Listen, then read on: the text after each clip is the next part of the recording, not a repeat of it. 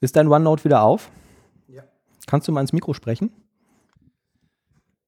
Mikro. Gibt es jetzt einen Zusammenhang zwischen OneNote sieht und dem aus. Mikrofon? Nee, nee, ich wollte nur sehen, ob der Pegel okay ist. Ich fange mal an. Also mit der Musik. Okay.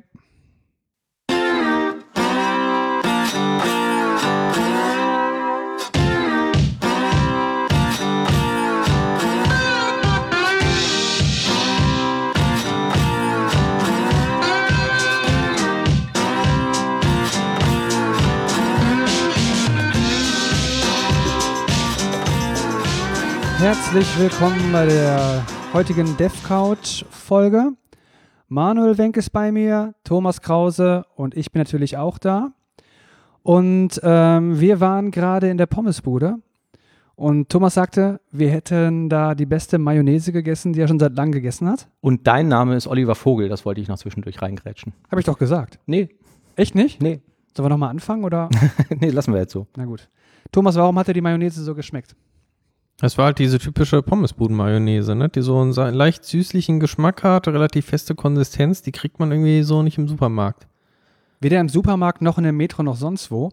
Auch wenn Manuel sagt, die beste Mayo, die er da gegessen hätte, wäre die jetzt mit der roten Kappe und dieser Ja. diese große Tube. Ja. Ich finde die jetzt nicht so super. Ich habe Mhm. echt lange gesucht, wie ich diese Original äh, Mayo bekomme von der Pommesbude, aber irgendwie gibt es die nicht. Man hat mir gesagt, es gibt so große Behälter, da wären die drin, also so, so ein 3-Kilo-Behälter.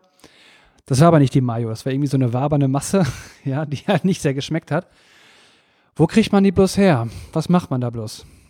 Ähm, keine Ahnung. Also die beste Mayo, finde ich, ist die, die man zu Hause selber macht. Ja, aber das gelingt halt nicht immer, ne? Ja. Ja, mit ein bisschen Übung dann vielleicht, ne? Die schmeckt aber halt auch vollkommen anders dann nochmal, ne? Ja. Also, ja. Genau. Aber da kannst du dann auch irgendwie noch ein paar Gürkske mit reinschnippeln, ein paar Kräuter, dann hast du irgendwie eine schöne Remoulade oder so. Für Kartoffelsalat mache ich die Mayo auch ganz gerne selber. Aber mich würde wirklich mal interessieren, wenn, was war das denn? Das war mein Bier. Du trinkst während der Arbeit? Ja, ich habe jetzt, ähm, ich trinke ja sonst eigentlich kein sowas nicht. Also und ähm, habe jetzt vom Geburtstag noch so viel Getränke zu Hause. Und die muss ich jetzt irgendwie loswerden, weil gerade hier so Füchschen alt, das hält sich auch immer nur einen Monat oder so. Füchschen, ist das nicht dieses Ding in Düsseldorf da? Genau. Also, ja. okay. Und die haben ihr eigenes Bier. Äh, ja, Füchschen alt, Ürige und Schlösser sind da so die drei großen. Mhm. Wir haben doch im Kasten Füchchen alt gewettet, ne? Ähm, nee, ich würde dann ähm, einen Augustiner nehmen, helles. Augustiner, genau. Mhm. Ja, es bleibt ja jetzt spannend mit der Brexit-Entscheidung. Ja. Ich bin nach wie vor der festen Überzeugung, dass es zu keinem festen, nee, harten, festen Brexit, dass es zu keinem harten Brexit kommen wird. Du lässt dich nicht eines Besseren belehren. Ja. Es wird gespannt sein. Ja. Übrigens, äh, was ist denn da mit dem Notre Dame los? Der brennt irgendwie oder was, ne? Können wir Oder? einmal noch mal kurz zurück zur Mayonnaise? Ich wollte mich noch sagen, Ach so, äh, wenn, wenn irgendjemand weiß, wo man diese Mayonnaise kaufen kann und vielleicht in Behältern unter drei Kilo, dann wären wir sehr dankbar für Hinweise. Ja, wir würden, wir würden uns sehr, sehr freuen, vor allen Dingen ich. Also wisst ihr, was ich glaube? Die Sache mit dem Notre Dame. Ne? Ich glaube, dass der Wiederaufbau des Notre Dame eher beendet sein wird als die Eröffnung des BER-Flughafens. Oder wie seht ihr das? Das glaube ich auch. Ist gut möglich. Ich habe mal gehört, das könnte so bis zu zehn Jahre dauern, aber in zehn Jahren wird der Bär ja bestimmt noch nicht offen sein. Nö, ich glaube auch. Vielleicht mit der Zwischenlösung. Ne, aber man weiß es nicht. Man weiß es nicht. Vor allem, ich weiß jetzt nicht, ob der, der Glöckner von Notre Dame, jetzt wo er keine Wohnung mehr hat, vielleicht jetzt auch noch den Flughafen Bär vielleicht auch noch in Brand steckt. Das wäre natürlich sehr überraschend. Ich dachte, den gibt es nicht in echt. Der Glöckner wohnt doch eigentlich im Keller, ne? Hm, Der ist nicht abgebrannt, oder? Weiß ich nicht. Ich Gibt es hoffe da, nicht. einen- gibt's da einen Keller in Notre Dame? Ich war noch nie da. Wart ihr schon mal in Notre Dame? Nee, noch nie. Ich war noch nie in Paris. Ich war auch noch nie in Paris. Ich war schon in Paris, aber Nicht in Notre Dame. nicht drin auf jeden Fall. Aber du hast ihn gesehen und ein Foto davon gemacht. Ich glaube schon. Ich muss mal Fotoalben nochmal durchgucken. Die können jetzt wertvoll werden. Ich habe gehört, in Frankreich kann man besonders gut essen. Ach, meinst du? Ich habe es gehört, also ich Ja. weiß es nicht. Thomas, was sagst du, kann man da gut Also ich war auch immer nur zur Durchreise da. Also Und dann immer nur bei McDrive, ne? bin tatsächlich ähm, zweimal quasi mit dem Auto von Spanien nach Deutschland ähm, gefahren und da muss man quasi oder sollte man durch Frankreich fahren. Und da haben wir jeweils einen Stopp dann in Paris gemacht. Aber in Disneyland warst du jetzt nicht? Nee. Hm. Ich auch noch nicht. Ich war immer in Bordeaux und da habe ich, äh, glaube ich, den teuersten Tee aller Zeiten getrunken. Beziehungsweise meine Freundin hatte den Tee, ich hatte ähm, ein Glas Wasser und zusammen haben wir irgendwie 15 Euro oder so bezahlt. War der Tee denn wirklich super, wenigstens? Er war mit heißem Wasser so gemacht, also und dann so ein Tütchen. Und was für ein Tee war kennt. das? Weiß ich nicht mehr. Wahrscheinlich Kamille? Das ist Ähm, ja interessant. Um mal wieder ein bisschen zurückzukommen zu unserem Sendungsplan. Wir sind jetzt auch auf Mastodon. Der Thomas, Thomas hat es geschafft. Ähm, nachdem ich nicht an die Confirmation-E-Mail rankam, hast du es irgendwie eingerichtet und ich glaube, aktuell äh, werden da irgendwie einfach nur unsere Twitter-Feeds gespiegelt. Ne?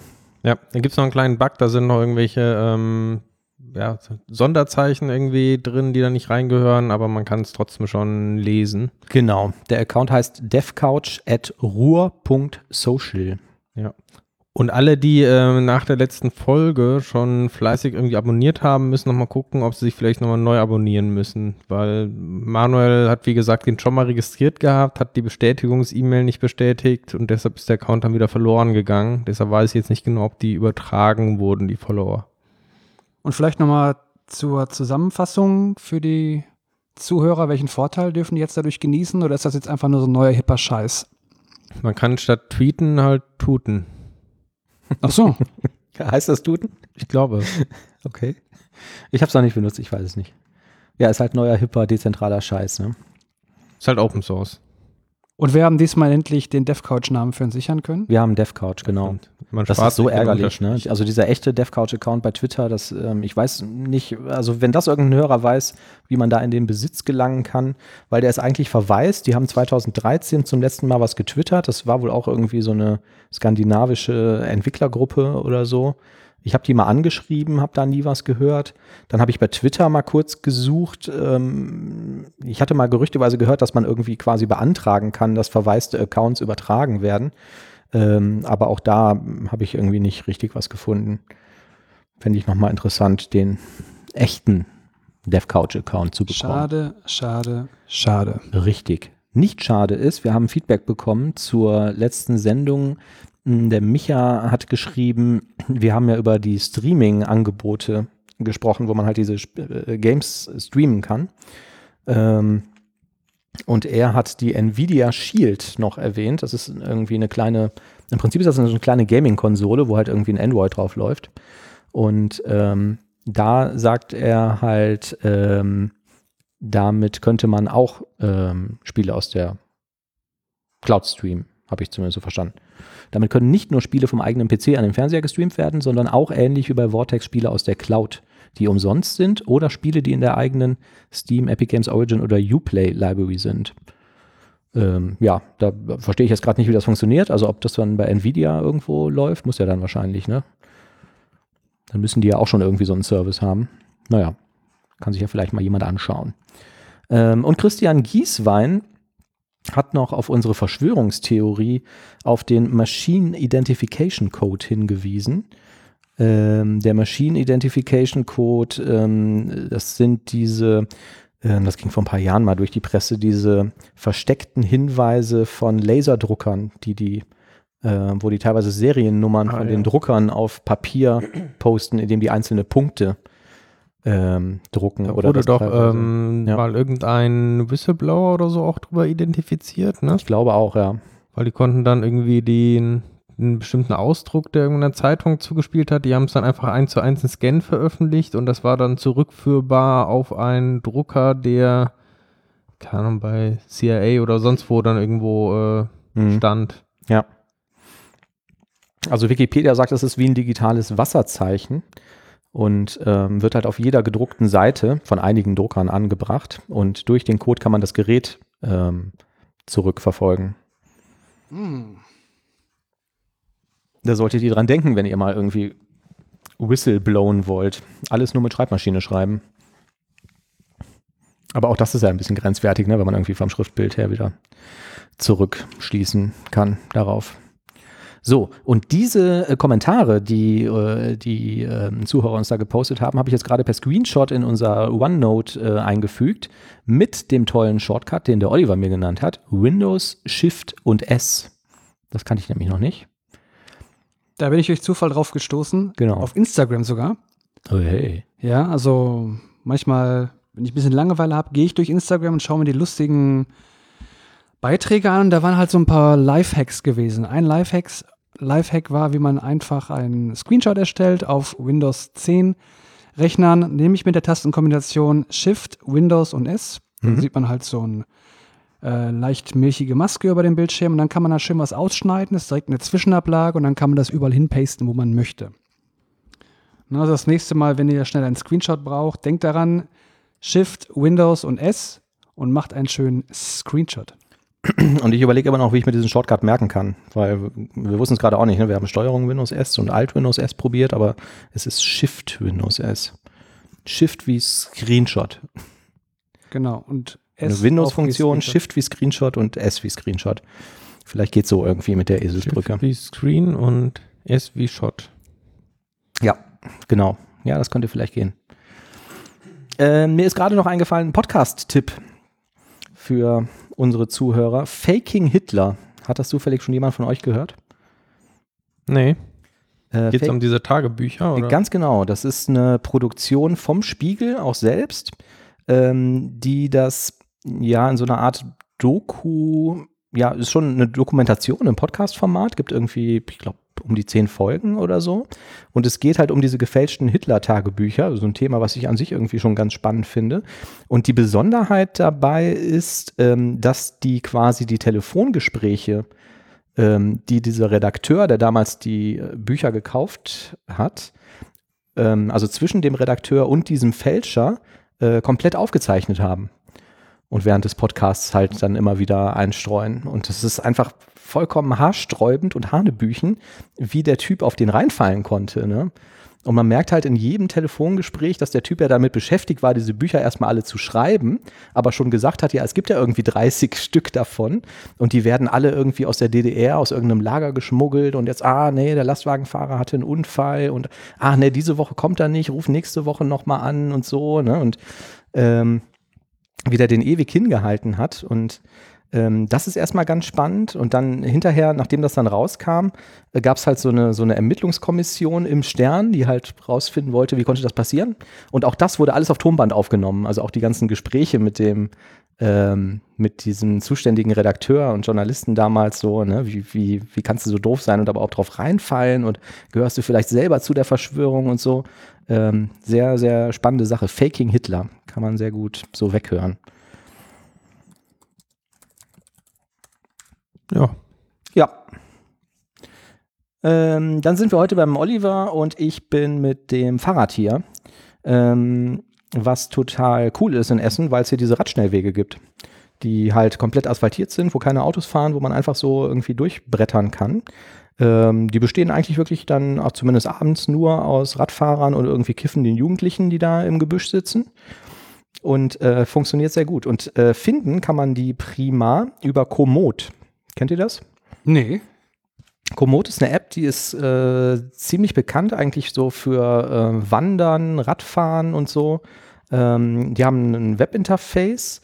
Man kann da eigene ähm, Strecken und Touren und so einstellen, kann Fotos von irgendwie interessanten Orten einstellen. Und wenn man so am Wochenende nichts zu tun hat, ist immer ganz cool. Du kannst halt sagen, ich bin da oder ich möchte irgendwie dahin in diese Region. Und dann zeigt er dir oft halt schon hunderte Tourenvorschläge an, die du da irgendwie machen kannst.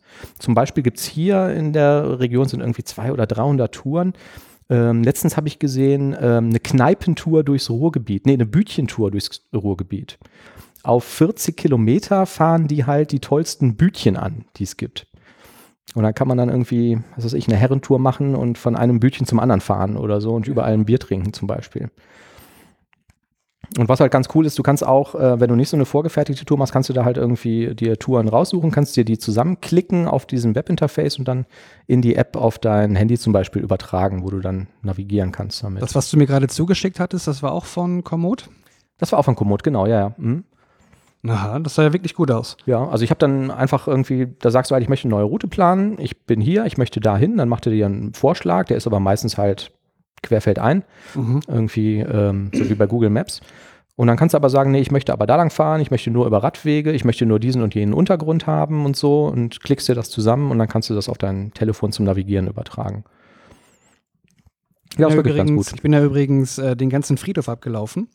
Ja. Bei mir, weil du gesagt hattest, dass dieser ähm, Anfang dieses Schnellwegs durch einen Friedhof verläuft. Mhm. So, dann sind Katharina und ich durch den ganzen Das Friedhof hast du geglaubt, Oliver. Ja, ich habe es wirklich geglaubt. Wir sind den Friedhof entlang gelaufen, der war wirklich schaurig, da war so ein spukiges Haus und so, ja. Aber ähm, wir haben den Zugang nicht gefunden. Wir haben den Zugang zum Radschnellweg nicht gefunden. Ja. Und heute stellte sich heraus, Das war der falsche Friedhof. es war der falsche Friedhof. Hier sind einige Friedhofe um dich herum. Ja, genau.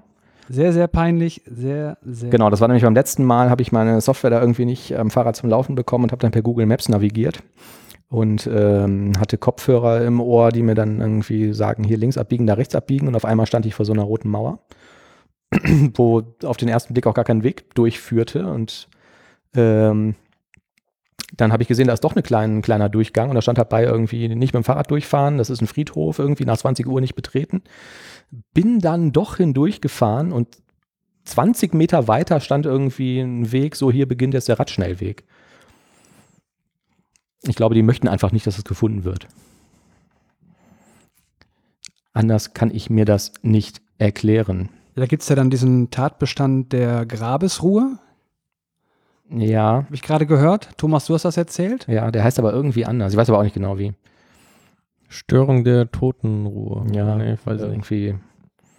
Weiß ich auch nicht. Dabei geht es aber wahrscheinlich weniger um die Leute, die tot sind, sondern vielmehr darum, dass Die Leute, die noch leben und sich daran stören. genau, dass man die stören könnte. ja, ich glaube Bei den Toten genau. ist das relativ egal. Aber du bist ja auch nicht über die Gräber gefahren, oder? Also Nein, nein, nein. Weg. Ich bin, bin auch gar nicht über den Friedhof gefahren, weil direkt vorher dann schon der Weg irgendwie abbog. Das war einfach nur wahnsinnig schlecht ausgeschildert. Aber das haben diese Radwege hier komischerweise auch so an sich. Also diese Wege sind alle total super, aber die erstmal zu finden, das ist immer ein Abenteuer. Ähm, letztes Mal, als ich hier hingefahren bin, habe ich nämlich auch die Auffahrt auf den Radweg nicht gefunden und bin dann doch quer durch die Stadt gefahren. Und heute habe ich dann nochmal genau geguckt und habe gesehen, ach, da ist ein Fahrstuhl. Da steht irgendwie RS1 dran, weil so heißt dieser Radschnellweg. Und dann musst du tatsächlich in den Fahrstuhl rein mit dem Fahrrad hochfahren und bist dann auf diesem Radweg. Ja, das macht mich ja neugierig. Das würde ich ja gerne mal sehen. Ich kannte das auch nicht. Und die treiben einen wahnsinnigen Aufwand dafür, diese Radschnellwege zu bauen. Und ja gut, die waren jetzt doch schon, auch schon sehr stark benutzt. Ich wollte gerade sagen, keiner benutzt sie, das stimmt eigentlich nicht. Und du kannst wirklich, also es gibt zwei, äh, die durch Essen führen, ne? von Nord nach Süd, von Ost nach West. Und es gibt einen Radschnellweg von Duisburg bis irgendwo ins Sauerland, wo du komplett durchfahren kannst. Komplett asphaltiert und der soll jetzt auch beleuchtet werden, komplett durch. Aber mit dem Auto darf ich da nicht langfahren. Darfst du nicht mit dem Auto lang, nicht mit dem Roller, nur zu Fuß oder mit dem Fahrrad. Oder mit diesen neuen E-Scootern, ne? Wahrscheinlich, ja. Oder mit dem Segway. Wahrscheinlich auch, aber da bin ich mir auch nicht Obwohl Segway weiß ich nicht, ob man damit auf einem Radweg fahren darf. Brauchen die nicht ein. Nummernschild? Ja. Ich weiß. Brauchen die mittlerweile ein Nummernschild? Mhm. Segways brauchen schon immer ein glaub, mit so einem Auch die neuen E-Scooter brauchen ja auch so eine Art Nummernschild Echt? oder versicherten Ich habe absolut keine Ahnung. Mit diesen S-Pedelecs, diesen E-Bikes, die 45 fahren, darfst du da auch nicht lang fahren. Die müssen ja auf der Straße fahren. Seid ihr schon mal ein Segway gefahren? Nee. Ich auch nicht. Ich habe Leute gesehen, die haben das gemacht und ich dachte mir, das sieht schon ziemlich gefährlich aus eigentlich, oder? Sieht immer ziemlich cool aus. Ja, cool schon, aber auch irgendwie gefährlich. Der Erfinder des Segways ist auf dem Segway ums Leben gekommen, von daher würde ich das nicht ausprobieren. Echt? Ja. Verrückt. Gibt es eine ehrenvollere Art zu sterben? Angeblich ist der irgendwo runtergefallen. Vielleicht ist das nur eine, ein Gerücht, aber dann wäre es ein ganz schönes Gerücht. Ähm, Frage ist, wir treffen ja uns ja immer Dienstag so im Zwei-Wochen-Takt, wenn alles gut läuft. Treffen wir uns im April nochmal? Tja, ich weiß nicht. Wegen den Feier wegen, du meinst wegen den Feiertagen oder was, ne? Ich meine A, wegen den Feiertagen und B, weil ja vor der Tür wieder die .NET Cologne steht. Ich bin nicht da. Net Cologne. Du bist nicht da in zwei Wochen? Da bin ich im Ah, Urlaub. okay, gut. Das heißt, die nächste Folge wird dann, Überraschung, Überraschung, schon die .NET Cologne-Folge sein, zu der wir netterweise wieder ähm, eingeladen wurden, nachdem wir uns aufgedrängt haben. Was So, bedeutet jetzt- das nochmal? Also .NET Cologne. .NET Cologne ist eine Entwicklerkonferenz in Köln, die einmal im Jahr stattfindet, die irgendwie von Jahr zu Jahr größer geworden ist und ähm, jetzt mittlerweile leider immer schon innerhalb von ein paar Sekunden ausverkauft ist. Sie wird von der Community organisiert, ist deswegen sehr günstig.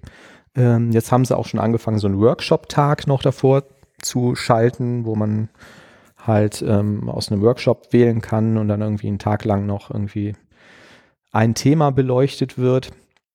Und im Prinzip ist halt eine Konferenz, ne? Also viele parallele Sessions, Vorträge zu allen möglichen Themen. Und ähm, da waren wir ja im letzten Jahr schon und haben da einige Leute interviewt und das machen wir dieses Jahr wieder. Und weil der Thomas im Urlaub ist und weil der Oliver im Urlaub ist, ähm, gehe ich dahin mit dem geschätzten Kollegen Matthias Schwarz. Der springt dann äh, kurzfristig ein, damit ich das nicht alleine machen muss, weil wir letztes Jahr festgestellt haben, dass es doch dann relativ anstrengend war. Ne? Ja, das ist ein Two-Person-Job.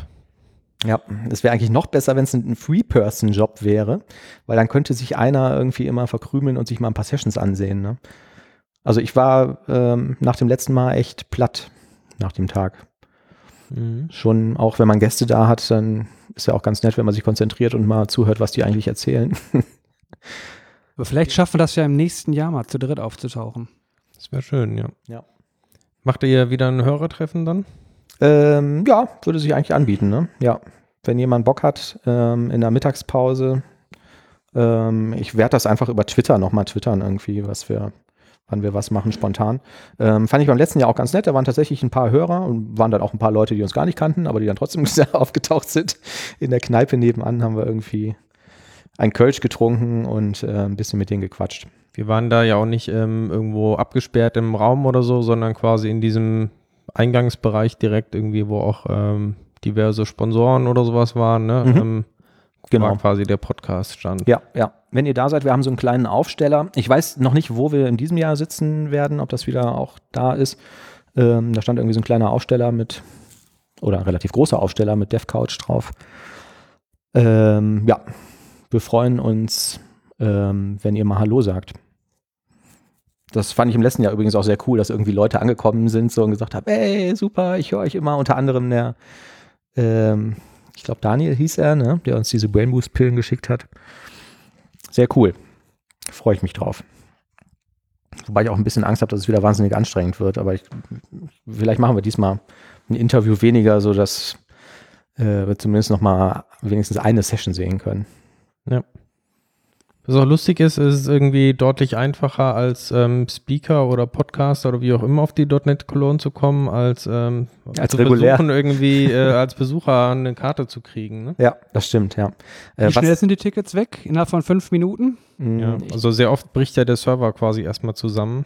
also ich meine, dieses Jahr hätte ich bei Twitter gelesen, 40 Sekunden oder so hätte es gedauert. Und ähm, ja, ich glaube, das mit dem Server haben sie mittlerweile im Griff. Ne? Das macht ja der Albert und hat das letzte Mal schon erzählt. Azure sei Dank, ne? Genau, ja. Irgendwann hat es dann auch funktioniert. Ähm, ja, toll. Ne, ist äh, aber eine coole Sache, finde ich immer eine sehr schöne Konferenz. Vor allen Dingen, weil es auch preislich nicht so völlig abgedreht ist. Ne? Auf vielen anderen Konferenzen zahlst du ja dann direkt irgendwie x tausend Euro, wenn du da ein paar Tage hingehst. Ja, schauen wir mal. Wir wissen noch nicht genau, wen wir da interviewen. Ähm, ich habe auf, ähm, hatte ich gerade gezeigt, auf Twitter gefunden, da hat jemand ein Stück Hardware gebaut, den er den DevOps Deployer genannt hat. Und das ist, ähm, sieht aus wie so ein Atombomben-Abschussgerät in so einem Koffer eingebaut mit einem großen Knopf und so äh, Sicherheitsknöpfen, wo man erst so einen Schalter nach oben klicken kann. Und da drin steckt wohl so ein Raspberry Pi und der triggert den Release vom ähm, TFS-Server.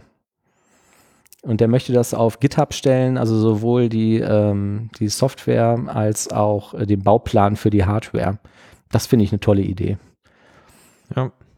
Also bräuchte man eigentlich ja noch die Variante ähm, mit mehreren Schlüsseln, die man so gleichzeitig umlegen muss, ne? Damit dann Ja, das wäre super. Oder so ein das gesamte Retina-Scanner. Team muss dann zusammen irgendwie das Deployment. Ja. Äh, ja. Ist doof, wenn einer krank ist. Ist auch blöd, wenn der Koffer mal geklaut wird, dann kann man halt nichts mehr releasen. Aber äh, an sich finde ich das eine sehr, sehr schöne Sache. Ich gucke mal, ob ich den Link in die, in die Shownotes äh, packen kann. Derjenige, der das auf Twitter gepostet hat, heißt Martin Woodward. Also Martin W-O-O-D W-A-R-D. Und das Ding heißt der Deployer. Der Name ist schon, schon sehr cool. Benutzt ihr Visual Studio 2019? Ich habe es installiert und einmal kurz benutzt, Einmal laut gelacht. einmal laut gelacht, dann ist meine MVC 5 Anwendung abgestürzt damit. Und zwar grandios. Ich musste den Rechner neu booten. Mhm. Oh, ich habe ein Déjà-vu. Echt? Ja. Also neu booten musste ich nicht, aber es, bei mir war es sehr ähnlich. Ich habe es am ersten Tag installiert. Äh, habe auch das aktuelle Standardprojekt aufgemacht. Es ist beim Laden abgestürzt. Ich habe es wieder gestartet und dann gingen die Shortcuts alle nicht, was an dem ersten Absturz gelegen haben mag oder am Resharper, keine Ahnung. Und dann habe ich gesagt, ach, ich warte einfach noch mal ein paar Wochen. Habe aber gesehen, das erste Update ist schon da. Tatsächlich. Ja. 19001 oder so. Also ich werde es mir nicht installieren, weil ich habe mir unter anderem aus Grund dieser, dieses Zwischenfalls Mhm. mich entschieden dazu, eine Rider-Lizenz zu kaufen. Mhm. Ja. Juhu. Zusammen mit dem zusammen mit dem Resharper für Visual Studio 2018 dann, weil ich es doch nochmal brauche. Ähm, und ich bin sehr zufrieden, muss ich sagen. Also es läuft ja wirklich rubbelig Katz, läuft Mhm. richtig schnell Mhm. und es hat so ein tolles Feature, nämlich ähm, wenn du irgendwelche Bildfehler hast, dann siehst du das direkt im Solution Explorer. Du siehst also im Solution Explorer anhand der Dateien, die dann so ein bisschen rot unterkringelt sind oder so roten Unterstrich haben sie, da siehst du, wo noch Bildfehler sind und kannst direkt hin navigieren. Das finde ich unglaublich praktisch. Finde ich auch. Oder wenn irgendwelche Views fehlen, Ja. die man nicht richtig, richtig zuordnen kann. Also nicht mal Bildfehler, sondern ähm, du hast irgendwie ein, ein, du returnst ein View und gibst den Namen des Views als String an in deinem Controller und der View existiert nicht. Ne, das würde er ja eigentlich kommentarlos kompilieren und ähm, das unterkringelt er dir aber da schon. Und also er macht, färbt die Datei halt irgendwie rot in, in diesem Solution Explorer. Finde ich auch toll. Also ich habe auch gesucht, wo ist dieses Feature in Visual Studio. Ich kann mir nicht vorstellen, dass das nicht da ist. Dass das es gibt es schon, oder? Also ich habe auch schon mal diese Kringel gesehen, wenn ich irgendwo einen Namen von der View eingebe. Ja, ich habe das über Resharper, hast du sowas? Ne? Genau. Im, in dem Solution Explorer habe ich es noch nicht gesehen. Ach so, So, nee, das Wenn das äh, zusammengefoldet ist, die Ja, ganzen Projekte, dann siehst du quasi schon, das Projekt ist rot unterklingelt Mhm. und dann machst du das auf und kannst dann so Drilldown machen und irgendwann bist du halt beim Controller, der rot unterkringelt ist und dann kannst du da reinspringen und dann sagt er dir hier, der View ist nicht da, Ja. den du da referenzierst. Und ähm, das war nicht nur das, da gab es auch noch andere Sachen. Ach so, ähm, so Fehler in Views selbst, also HTML-Tag aufgemacht und vergessen zu schließen und so, das unterkringelt er auch, dann sind die Views unterkringelt. Ähm, Finde ich auch sehr cool. Und wenn die Views nicht kompilieren, du musst ja bei, ähm, bei dem klassischen MVC ähm, extra Property in der Projektdatei setzen, damit er die Views kompiliert. Und das brauchst du da, also dann kompiliert er sie nicht, aber er zeigt dir halt sofort in der IDE an, dass da was nicht in Ja. Ordnung ist. Ja, vor allen Dingen auch die Geschwindigkeit, die war für mich jetzt auch ausschlaggebend. Ja. Ähm, das läuft wirklich sehr, sehr schnell und ist einfach nur zu empfehlen. Mhm. Das zumindest mal auszuprobieren. Gibt es auch eine 30-Tage-Testversion. Ja. Und warum nicht mal was anderes ausprobieren? Ja, und was ich auch ganz cool finde, ist, dass das billiger wird, je länger du das benutzt. Ne? Das wird, also ab dem dritten Jahr zahlst du dann irgendwie noch weniger dafür. Wobei es eh schon nicht so teuer ist, finde ich. Ähm, und ich hatte, also ähm, als Hinweis, ich hatte irgendwo auf Twitter, hatte jemand geschrieben, ähm, er würde das nicht benutzen, weil das Starten unglaublich lange dauert. Also er startet die Anwendung und dann muss er erstmal zwei Minuten warten, bis der Splash-Screen erscheint. Und ähm, das Problem hatte ich auch mal, und das haben irgendwie viele von diesen IntelliJ-basierenden IDEs, und das hatte irgendwas mit einer Firewall zu tun bei mir, weil er wohl beim Starten auf irgendwelche Java-Zertifikatsupdates schaut. Also ich weiß auch nicht mehr 100 Pro, was da funktionierte, aber der Grund war irgendeine Firewall oder so, die dazwischen hing. Und irgendwann kriegt er dann wohl ein Timeout und dann wird das halt ganz normal gestartet. Das ist ein bisschen ähm, uncool, wenn man das hat, aber ich habe das Problem aktuell nicht. Hatte es aber mal. Fiel mir gerade noch ein. Was hast du jetzt bezahlt dafür, Oliver? Ich glaube 180 Euro. Ja. Mit äh, ReSharper Ultimate. Genau, mit der ReSharper Ultimate. Ja. Im nächsten Jahr zahle ich dann, glaube ich, 130 Euro und dann nur noch knapp 100. Mhm. Ja, und du kannst, das finde ich auch ganz fair, ne, wenn, das ist ja auch so, ein, so, ein, so eine Art Abo-Modell, aber wenn das Abo abläuft, kannst du die Software weiter benutzen. Zumindest den Stand, den du zuletzt mal bezahlt Okay. hast. Oder der erschienen ist, während du das Abo noch hattest. Muss man auf der .NET Cologne fragen, ob die uns nicht irgendwie was geben können oder so. So viel Werbung, wie wir hier für Rider schon gemacht haben. Ja. Müsste auch mindestens ein T-Shirt irgendwie rausspringen. Oder ein Ja. Kugelschreiber. Da müsste eigentlich Oh, ich glaube, ein T-Shirt haben wir schon bekommen, mal irgendwie vor Jahren. Ne? Also jetzt nicht mit dem Zusammenhang mit dem Podcast, aber das haben sie einfach so verteilt da. Da müsste eigentlich eine Kiste T-Shirts rausspringen. Ja. Oder zwei Kisten, eine für uns und eine für die Zuhörer, die wir verlosen können. Also ich glaube, ich habe so eine, da, äh, ein T-Shirt, da steht drauf, I see dead code. Ja. Ja, ich habe auch immer eigentlich ein schlechtes Gewissen. Ne? Also ich meine, wir reden ja auch sehr viel über Visual Studio und, und Azure und so und keiner bezahlt uns dafür, aber äh, komischerweise fällt mir das bei den, bei, bei Rider auch immer auf. So, dass, äh, ähm, also wir kriegen kein Geld dafür. Ich finde das halt ganz nett, dass es eine andere IDE gibt. Eine kommerzielle. Die eine Alternative ist zu Visual Studio. Aber wir würden Geld auch nicht ab ablehnen. Wir Oder würden wenn Geld es wirklich ablehnen. viel Geld ist. Ja, ja. Ich kann ja auch vielleicht mal erzählen, ich hatte mal ähm, Kontakt, also es war mal eine Diskussion, dass wir einen Gast bekommen, ähm, der bei ähm, JetBrains arbeitet, unter anderem im weitesten Umfeld von, äh, von, von Wider und diesen IDEs und ReSharper und so. Aber das hat sich ähm, dann leider, ich weiß nicht, aus irgendwelchen privaten oder Krankheitsgründen oder so hat das nicht funktioniert. Aber vielleicht schaffen wir das nochmal. Das hätte ich auch nochmal ganz interessant gefunden, da so ein bisschen Einblick in die Entwicklung zu bekommen. Vielleicht klappt es ja mal. Vielleicht ist er aber auch auf der .NET Cologne. Ich könnte ihn nochmal anmailen. Ähm, mir ist noch eingefallen, wir hatten mal über ähm, SEQ gesprochen. Diesen ähm, ähm, Logging-Server, den man selber hosten kann. Und ähm, das verwenden wir jetzt in einem größeren Projekt und das ist eigentlich ganz cool. Also das funktioniert ganz gut. Im Wesentlichen ist das ein Server, den installiert man halt auf irgendwie eigener Hardware und ähm, die haben halt ein API-Interface und äh, man kann zum Beispiel über Serilog gibt es halt eigene ähm, Adapter oder Appender dafür und die ähm, loggen dann halt in SEQ. Man kann sich da so Dashboards zusammenklicken, ne, die man irgendwie beliebig konfigurieren kann. Und das haben wir jetzt neulich noch an unseren Slack-Channel angebunden. Äh, Du kannst halt in diesem Dashboard so Conditions definieren und kannst zum Beispiel sagen, wenn von diesem Service im Zeitraum von drei Minuten keine Message geschrieben wird, dann schreib eine Warnung in Slack. Oder wenn hier mehr als x Exceptions in diesem Zeitraum auftreten oder überhaupt eine, dann schreib eine Message in Slack. Also kann verschiedene Trigger definieren auf diese Messages. Also SEQ ist, ähm, unterstützt auch dieses äh, Structured Logging, ne? sodass dann die, Ja. wenn ich so ein Log-Event habe, Mhm. Dass ich da gewisse Metadaten noch quasi dranhängen kann, Genau. die man dann auch irgendwie auswerten ja. kann. Ja. Die haben so ein Admin-Interface, da loggst du dich ein und kannst ähm, beliebig viele sogenannte API-Keys erzeugen.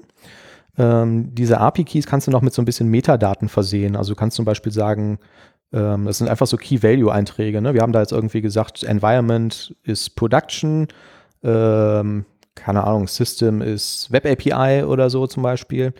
Und ähm, dann sagst du quasi in deiner Anwendungskonfiguration im, im Serilog zum Beispiel einmal, ähm, verwende diesen API-Key, um das dahin zu loggen, gibst ihm die Server-URL, der postet das dahin und dann kannst du halt auch direkt filtern und sagen, äh, zeige mir nur Einträge von Production an und nur welche von der Web-API, nur mit diesem Schweregrad und dann nur, wo dieses Stichwort drin vorkommt oder äh, machst halt deine Structured Queries oder so, ne? Also wir haben für den Kunden das auch ähm, quasi so eingerichtet, dass ähm, zusätzlich zu Application Insights ähm, alle Exceptions, die auf dem Produktionsserver auftreten, auch in einen Slack-Channel quasi gepostet werden. Und das ist Mhm. eigentlich auch ganz gut, ähm, um direkt quasi ein Push-Notification zu kriegen. Ja. Setzt natürlich voraus, dass man jetzt nicht äh, minütlich da irgendwelche Exceptions hat. Ne? Sollte dann schon, sag ich mal, die Ausnahme sein, ähm, dass man eigentlich auch so eine Zero Bug Zero Exception Policy hat. Ähm, oder dass man halt quasi bei Exceptions, die tatsächlich auftreten dürfen, die aber auch häufiger auftreten, dass man die entsprechend filtert.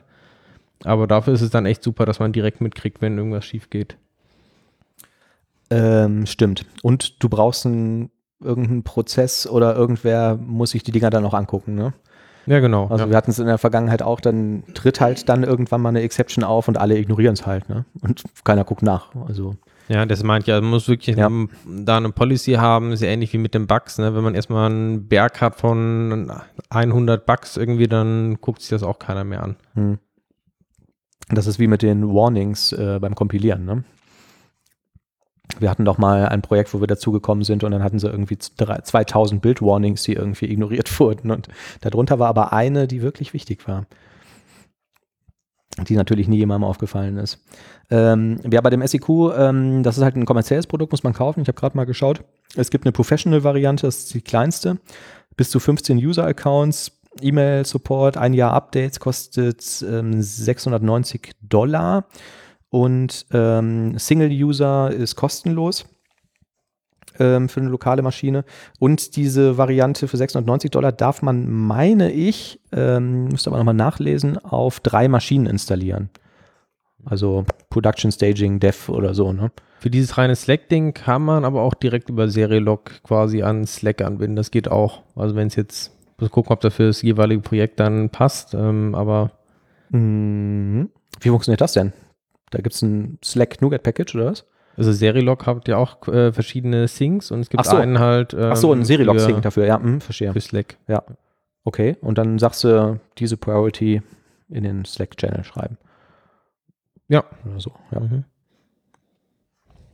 Klar, funktioniert natürlich auch, wenn das äh, System da dran kommt. Ja, das funktioniert aber ähm, im Wesentlichen bei uns ganz gut. Vor allem diese Dashboards finde ich halt ganz nett, die man sich so zusammenklicken kann. Ne? Wenn man dann noch irgendwie so ein Display an der Wand hat, kann man einmal gucken, wie geht's eigentlich unserer Software. Schön ist auch einfach, dass man, ich meine, früher, wenn man das irgendwie noch in so äh, Logdateien gespeichert hat, dann lagen die halt irgendwie rum und dann musste man erst gucken, wie komme ich jetzt eigentlich da dran und so. Aber schön ist auch durch diese Dashboards und diese, diese Diagramme und Kurven, dass man auch mal sieht, wann wird denn die Software eigentlich nicht benutzt. Ja, wenn du irgendwie siehst, so ab 23 Uhr bis 2 Uhr nachts oder so verwendet das eigentlich keiner, dann ist das natürlich die ideale Zeit, um da mal irgendwie ein Update zu machen oder ein Release zu triggern oder so. Sowas fand ich ähm, auch immer ganz cool, dass du es einfach, einfach aufgrund der Menge der, der, Log, der Log-Einträge, die produziert wird, sehr schnell siehst.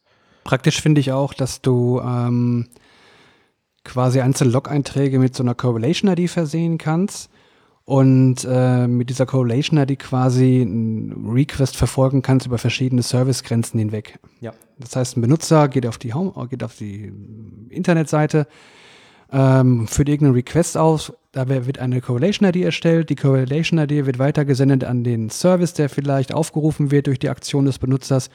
Und so hast du verschiedene Log-Einträge, die normalerweise in verschiedenen Dateien gelandet wären, die du aber jetzt durch diese Correlation-ID verfolgen kannst. Das heißt, du kannst dann in Sec einfach sagen, zeig mir jetzt alle Log-Einträge auf, die jetzt im Zusammenhang mit dieser Correlation-ID sind. Ja. Und dann siehst du es quasi über verschiedene Servicegrenzen hinweg. Finde ich super praktisch. Genau. Das heißt, bei der Exception, die ähm, aus dem Repo geschmissen wird, kannst du sagen, wo hat der User eigentlich draufgeklickt? Ne? Genau. Und wer war da eigentlich angemeldet? Ja, finde ich auch. Wobei, das haben wir selber gebaut, ne? Muss man dazu sagen. Oder das ist jetzt kein Feature von, von SEQ, ne? Nee, das haben wir gebaut, Ja, aber das war nicht schwierig. Ja. Nee, das stimmt, ja. Das funktioniert wiederum out of the box super mit Application Insights. Ja.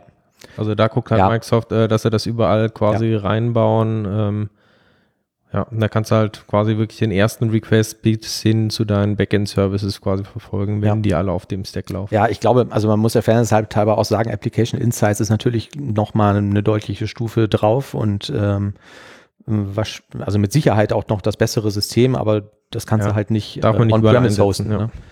Oder zumindest wüsste ich nicht, dass das geht. Und das ist ja bei vielen, weiß ich nicht, wenn jetzt irgendwie im Finanzumfeld oder Gesundheitssektor arbeitest oder so, die sagen natürlich, was, wir schicken noch nicht alle unsere Daten zu Microsoft. Egal, ob da irgendwelche IPs anonymisiert werden oder nicht. Aber ähm, genau, so als, ähm, äh, als Alternative, wenn man das so nennen kann, zu Application Insights, ist das ähm, auf jeden Fall ein ganz gut nutzbares Produkt. Das sieht immer erst so ein bisschen unscheinbar aus, man muss sich auch so ein bisschen reinfuchsen, aber ähm, das ist schon ganz cool. Was auch ganz nett ist, du hast zum Beispiel so ein, du kannst so einen Permalink erstellen zu einem Log-Eintrag. Ja, also wenn du jetzt irgendwas findest und sagst, hey, hier stimmt doch irgendwas nicht, dann klickst du irgendwie auf Create Permalink und schmeißt den irgendwie in eine E-Mail oder in, in Slack rein Mhm. oder so und kannst du hier mal gucken. Und der User, der auf den Link klickt, kriegt halt direkt dann äh, diesen Log-Eintrag angezeigt. übrigens gerade mal gegoogelt, ähm, Mhm. ob Application Insights zu Azure Stack kommt quasi, ob man es Ah. auch on-promise hosten kann. Und? Es gibt einen äh, User Voice Request, also das ist ja dieses Feedback-Portal von Microsoft. Ähm, ist da sehr beliebt, hat viele Stimmen bekommen. Ja. Und dann gibt es eine Antwort von Microsoft. Ähm, sie haben das Issue archiviert. Sie schreiben, while there is no question about the customer value, this is not on our plan for the foreseeable future. Also wir wissen, dass es dem Kunden Mehrwert bringen würde, aber wir haben es nicht geplant. Also es bringt wahrscheinlich zu viel Mehrwert, sodass man es in der Cloud auch noch mal lässt. Ja, gut, ja. Man könnte es natürlich irgendwie auch als kommerzielles Produkt irgendwie anbilden, ne? Dass man sagt, hier musst du noch irgendwie einen extra Service installieren, wie, wie so ein Exchange-Server oder so, dass du dann auch ein Application Insights zusätzlich installierst. Also so richtig verstehe ich es nicht. Klar, hast du, du hast wahrscheinlich relativ viele Konnektoren und so, ne? Oder irgendwie ein- und ausgehende Kanäle und so, die du da vielleicht irgendwie nachbauen müsstest, aber ach, man weiß es nicht. Ich weiß nicht, warum die das nicht möchten. Keine Ahnung. Oliver, du sitzt hier mir gegenüber mit einem MacBook. Das ist richtig. Ich habe heute auf Twitter gelesen, dass das das beste Laptop für Entwickler sein sollte. Stimmt das? Naja, kann ich mir schon sehr gut vorstellen. Hm? Und sobald man noch herausgefunden hat und sich gemerkt hat, wo die geschwungenen Tasten sich, die geschwungenen ähm, Klammern sich befinden und die eckigen Klammern, Ja. ist es wirklich sehr, sehr gut. Mhm. Also Und ich, der Backslash? Richtig, genau. Also ich entwickle mit Rider äh, auf meinem MacBook gelegentlich und das geht gut Unter Hand. macOS. Auf macOS, ja. Ja.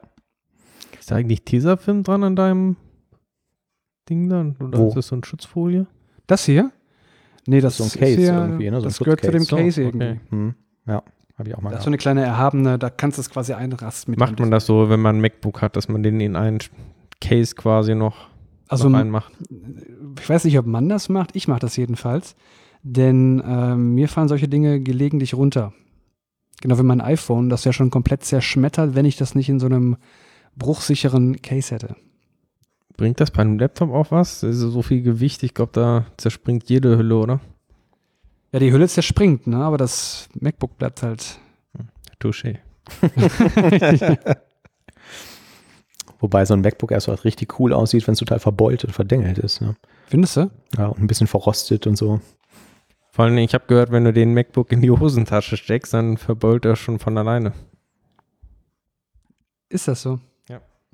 Ich glaube nicht, dass er in die Hosentasche passt. Wenn er passt. Da müsste ich mir Sorgen machen. Ähm, ich hatte früher, schon ewig lange her, Kollegen, die totale Apple-Fans waren.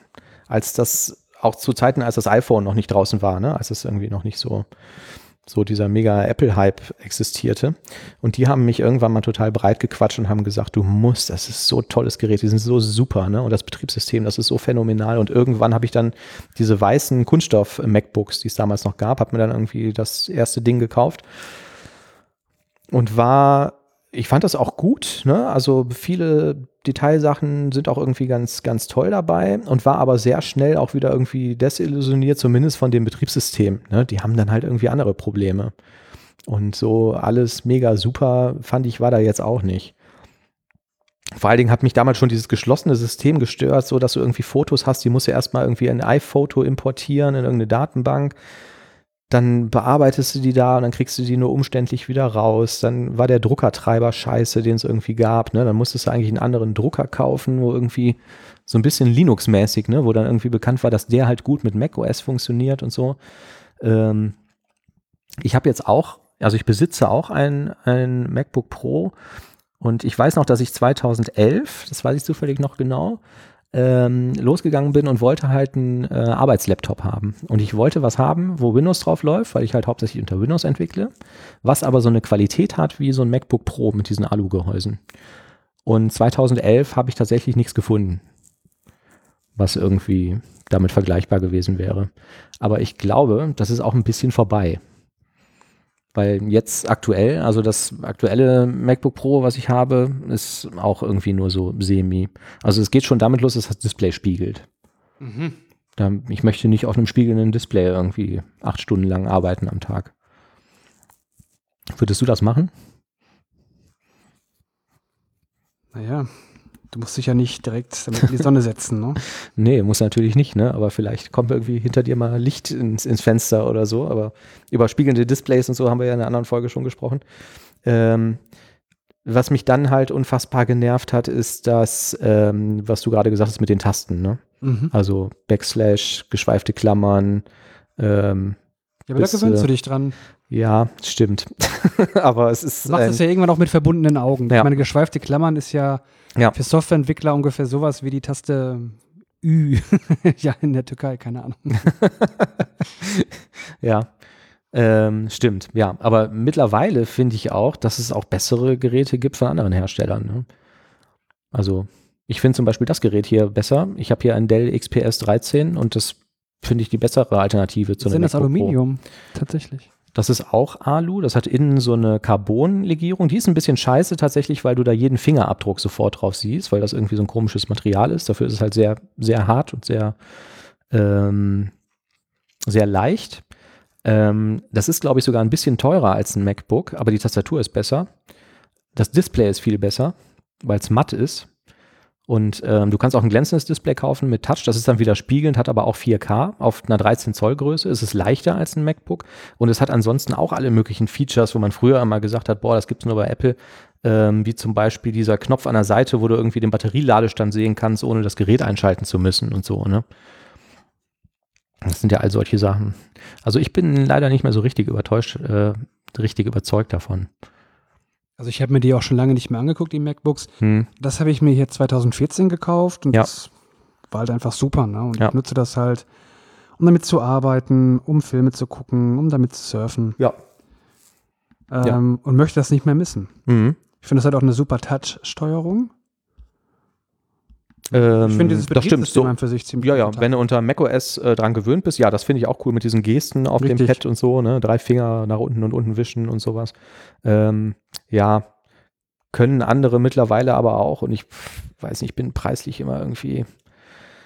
Ach, also gerade so viel billiger gewesen, oder? Nee, das Dell ist sogar ein bisschen teurer als das äh, MacBook, aber es geht halt schon irgendwie, also fangen wir mal irgendwie am Anfang an, wenn du das jetzt im, im, im Business-Umfeld benutzen willst, dann möchtest du vielleicht, weil du irgendwie auch darauf angewiesen bist, einen vernünftigen Supportvertrag haben. Sprich, ich möchte irgendwie garantierte Reparatur am nächsten Werktag haben und ich möchte Support in 24 Stunden haben und das gibt's bei Apple nicht. Du kannst so einen Apple Care-Vertrag abschließen, aber die garantieren dir erstmal gar nichts. Ne, dann musst du das Ding erstmal in den Apple Store bringen. Wenn du da reinläufst zu normalen Geschäftszeiten, wirst du halt irgendwie auch ausgelacht, weil ich gesagt habe, hahaha, da musst du erstmal online einen Termin machen, bevor wir mit dir sprechen über dein Gerät. Und ähm, also ich, also es geht halt dabei los, dass ich den Support einfach nicht gut finde. Und dafür ist er halt sehr, sehr teuer. Ähm, das nächste ist das Thema Docking Station.